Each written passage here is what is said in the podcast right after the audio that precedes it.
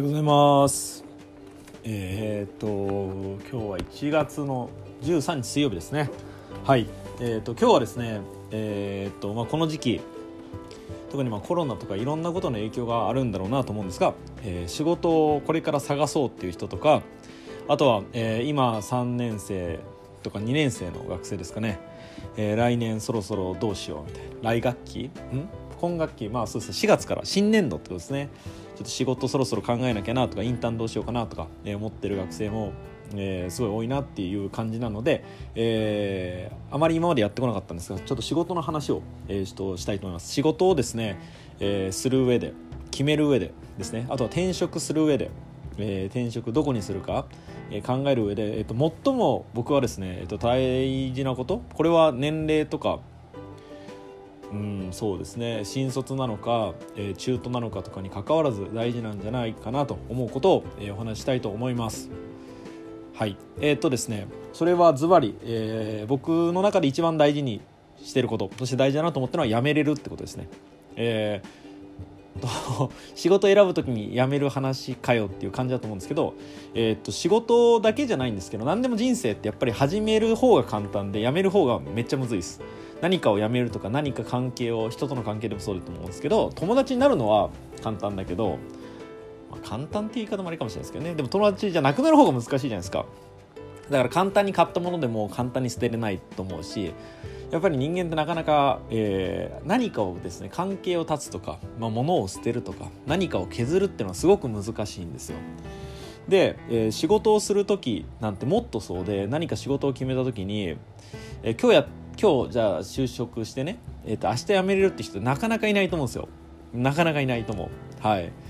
でもちろんそれがもうやめた方がいいっていうことを言いたいのではなくて、えっと、やめる可能性ってめっちゃいっぱいあるよっていうことを、えっと、最初からちゃんと理解しておくっていうことが非常に大事だと思っています。で例えば、まあえ新卒の場合ですね。はい、え新卒の場合は、まあ、イメージとしては一番最初に付き合った人とうん、まあ、結婚する人って別にそんなに多くないじゃないですか、まあ、何歳付き合うかとかいろんな状況によると思いますけどでもその学生がですね新卒採用に向けてですね頑張って就活してる時期4年とかもフルでね割とそんな感じになりますけどあの付き合ったことない人と猛烈にえー、もう結婚しなきゃいけないって決まってるから誰と付き合おうか本気で考えるみたいな っていうような感じに見えます。だからめなんかそんなことしても付き合ってみないと何にも分かんねえのになって思います。でも結構仕事ってこういうところがあると思っていて、えー、と転職でもそうだと思います。めちゃめちゃいろんな仕事を、えー、会社調べてまあもちろんね受かるかも分かんないですしね。で、えー、調べて調べてあここがいいかなあれがいいかなうんとかいろんなことを考えて、はい。まあ、会社に入るわけじゃないですか。でもまあ自分が社長だったら別だと思いますよ。でもまあ結局自分と,、えー、と会社の力関係を考えた時多分大抵の人は多分ありより微力だと思うんですよ。ねまあ、まあ会社に社員が3人とかだったら分かんないけどね。はい。うんまあ、それか相当力があれば、まあ、違うと思うんですけど大概の場合やっぱり会社って文化なので、えー、そこに今まで、えー、と培われてきた文化とか価値観とかがあるわけですよ。でそこに、まあ、相当な力があってもですね、うん、やっぱ入っていくので自分が思ってること調べてることとかそれが合ってるかどうかも分からないし自分がそこにフィットするかなんてマジで、えー、入ってみないと分からないと思います。だから調べるのが無駄っていうことではなくてもう分かってることなんてもう本当にまああれですね。じゃあ付き合うことで言うとじゃあ顔は分かってるみたいな。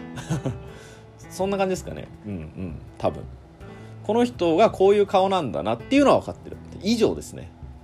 うん、その人の趣味は分かんないかもしれないしその人がどういう生活をし,、ね、したいのかも分からないしその人の夢とかも分かんないかもしれないし実態なんて何も分かんない。でもその Facebook とか学んでもいいですよね、うん、インスタとか見ててすげえ可愛いなとかかっこいいなとかなんか強そうだなとかって思う人をまあ選んだと。で実際会ってみたらやべすげえ加工されてたみたいな。そんなレベルだと思いますよ。仕事を探すっていうか。でもまあ、そこにもちろんね大事なことなのでみんな必死こいて選ぶんですけどあのそれが合ってない可能性なんてめちゃめちゃ高いじゃないですか。だって分かんないからね。本当に分かんない。本当に分かんない。だから、えーと、僕は、えーと、常に思うのは、えーと、仕事をする時はまあすごい時間をかけるわけじゃないですか。自分の時間とか労力とか。うん。ねえー、もしかしたらいろんな大切なことを、えー、費やして、えー、としていくことが仕事なのでもちろん慎重にいろんなこと調べたりするんですけどまあそれが外れることもたくさんあるっていうことですね。うん。しょうがないと思います。それそういう今やっぱなかなか僕もだから就活とか転職のシステムが変わったらいいなと思ってますしうんなんかそういう取り組みというか関わりも、多少してますけどやっぱなんか難しいなって思います。はい。なのでミスマッチが起きるっていうのがまあ普通ですね。割となんかミスマッチをなくそう減らそうっていうのは大事だし必要な取り組みだと思うんですけどもそれしょうがないと思う。だからそれしょうがないと思ってえっと、最初からもう仕事を始めた一匹からその気持ちで始めるとですね。違ったらやめようっていう、うん、でこのマインドを持ってることが僕は仕事を探す上で仕事をする上で、えっと、最重要だと思ってます、えっと、違ったらやめる。でこれって当然じゃないですか。当然なんですけど本当に仕事やってる人ってやめれないんですよ。てかやめない。でまあこれいろんな、えー、っと心理学的にもですねいっぱいあるんですよ、えー、っとなんで仕事をなかなか辞めづらいかっていうのが。でもまあ一つうんそうですね。あと特になんか YouTuber とか結構、まあ、そち結構違う違うんだけどなって思うような取り上げ方もされてるので、えっと、一つお話しておくと、えー、サンクコストってありますね。サンクコスト、えー、サンクってのは、えー、sink、えー、沈むですね。SINK、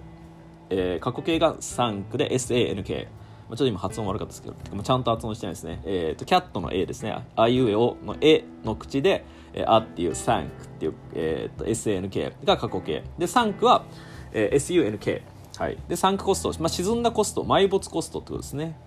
とかあともう一個の言い方は、えー、コンコルドエフェクトですね。コンコルドってあのどこどこだ、えー、とイギリスとフランスかなんかが共同で開発した超音速旅客機みたいなやつですね。スーパー速いやつですね飛行機の。はい、コンコルドエフェクト、まあ、サンクコストファラシーとか言ってファラシーっていうのは語尾っていうこと、まあ、誤りってことですね。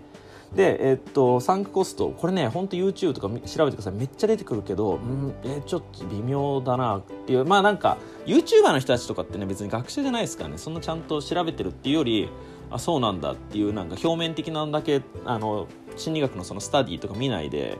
話してるから、まあ、しょうがないんですけどでもね影響力ある人はそういう話するとどうなんだろうなと思うんですが、えー、っとただ、まあ、今回の僕のこの文脈では関係なくないので話したいと思います。でサンクコストえー、ファラシー、えー、コンコルドエフェクトって何かっていうと基本的には、えーと、今までに自分が何かこう投資してきたりとか自分がそこに費やしてきたもののコストがもったいなすぎて、えーとやめれないってことですね。えー、すげえざっくりしましたね。はい、じゃ例えば、まあ、どんなことでもいいと思うんですけどコンコルドエフェクトって、まあ、あのこの名前になってる通りね、えー、コンコルド効果っていうんですけどこの、まあ、由来になってるのは、えーと、イギリスとフランスで確か、えーと、共同でですねすげえ金をかけて、あのー、飛行機を作ったと。で開発の費用がもう超莫大。人件費も、えーと、そのリサーチのお金ももう超莫大。で作るのももう超金高い。で,、えー、っとでももうそこに費やしてきてしまった、えー、お金とかですね。投資とかが労力がもう半端ないからうまくいかないなっていうのは結構早い段階に分かってて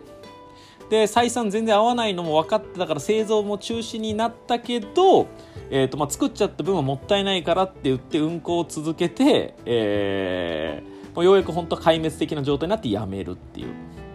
はいでこれが、えー、サンクコスト、えー、コンコルドエフェクトの由来なんですけどつまり、まあえー、まとめますとうん今まで費やしてきたものをですね、え、大きなもう投資たくさん努力とかお金とかいろんな人を説得したりね、え、いろんな根回しとかすげえ大変なことがやってきた以上それをこう今更ね始めちゃった以上も撤回していやもうやめます。これ無理です。失敗しました。ダメです。ごめんなさい。ってやっぱ言えないってことですね。だからもうなんかそれはもしかしたらもしかしたらと思って、えー、ずっとやってった結果でもすげえ早い段階で分かってるんですよ。いやこれ多分ちげえなって。はい。でえー、もうやめれる決定打がない限りやめられず損失はどんどん膨らむばかりで、結果的にまあえっ、ともう大惨事もうねすごいもうあの大変なことになっちゃったよっていうのがこの、まあ、コンコルド効果っていうものです。で、えっとまあ、例えば僕たちの日頃のね、えー生活で多分こういうのたくさんあると思うんですけどあのまあ今日恋愛が多いのでそれいくと、まあ、彼氏と彼女とかもう別れなきゃって思っててもでもまあなんか今までね過ごしてきた時間も長いしいろんなお,、ね、お金も一緒になんかね使ってきたしそしてなんかその付き合った頃はねもうめっちゃ好きでもうアタックしたしみたいなそういうなんか今までのその過去のねそういういろんな自分のしてきたことがいやもったいねえな。とかこれでなんかなしにしちゃったら今までの自分がバカにバカな気持ちになるじゃないですか。なんかあ無駄したなとか損したなっていう。はい。なので、えーそういう損したなっていう気持ちになりたくない。無駄だったなとかバカだったなって思いたくないからはい。あのーもうもうまあいいとこあるよね。みたいな。優しい時はいいやつだしみたいな。優しい時いいやつじゃなかったらまあ絶望的なんですけどね。はい、っていうような感じで要するに、えー、とこれから何かそのままね引き続きやったとしても今までの費用とかね、えー努力とか労力とかを回収できるわけじゃないのに見込みもないのに、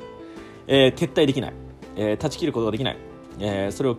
切ることができない。っていうのが、えーこの恐ろしいサンクコスト、えー効果、えーサンクコストファラシーコンコルドエフェクトです。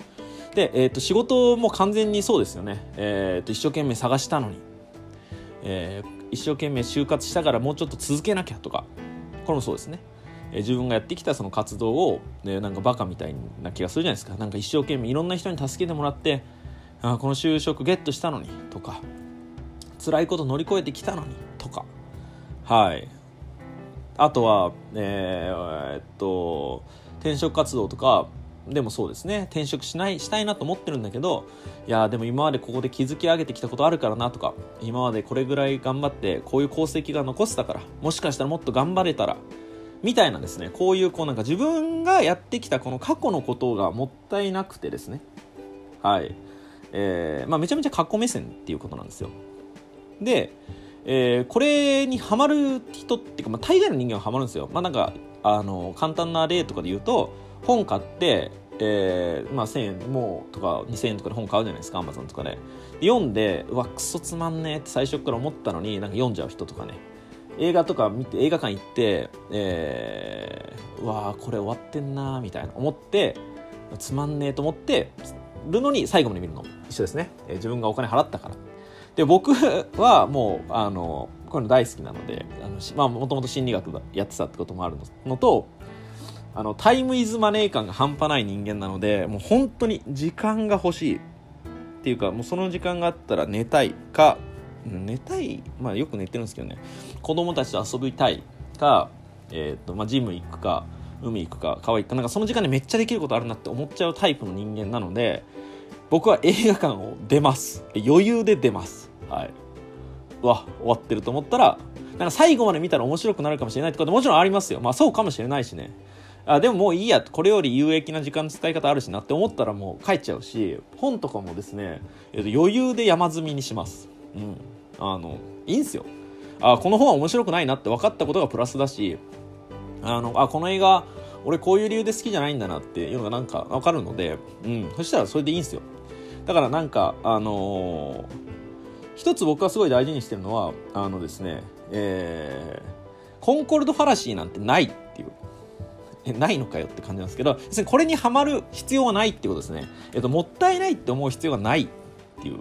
何かが嫌って分かったら、えー今までの自分よりちょっと自分のことよく分かったじゃないですか。あこれ違うなって分かったら、えー少しは何か自分が得てることってあるんですよ。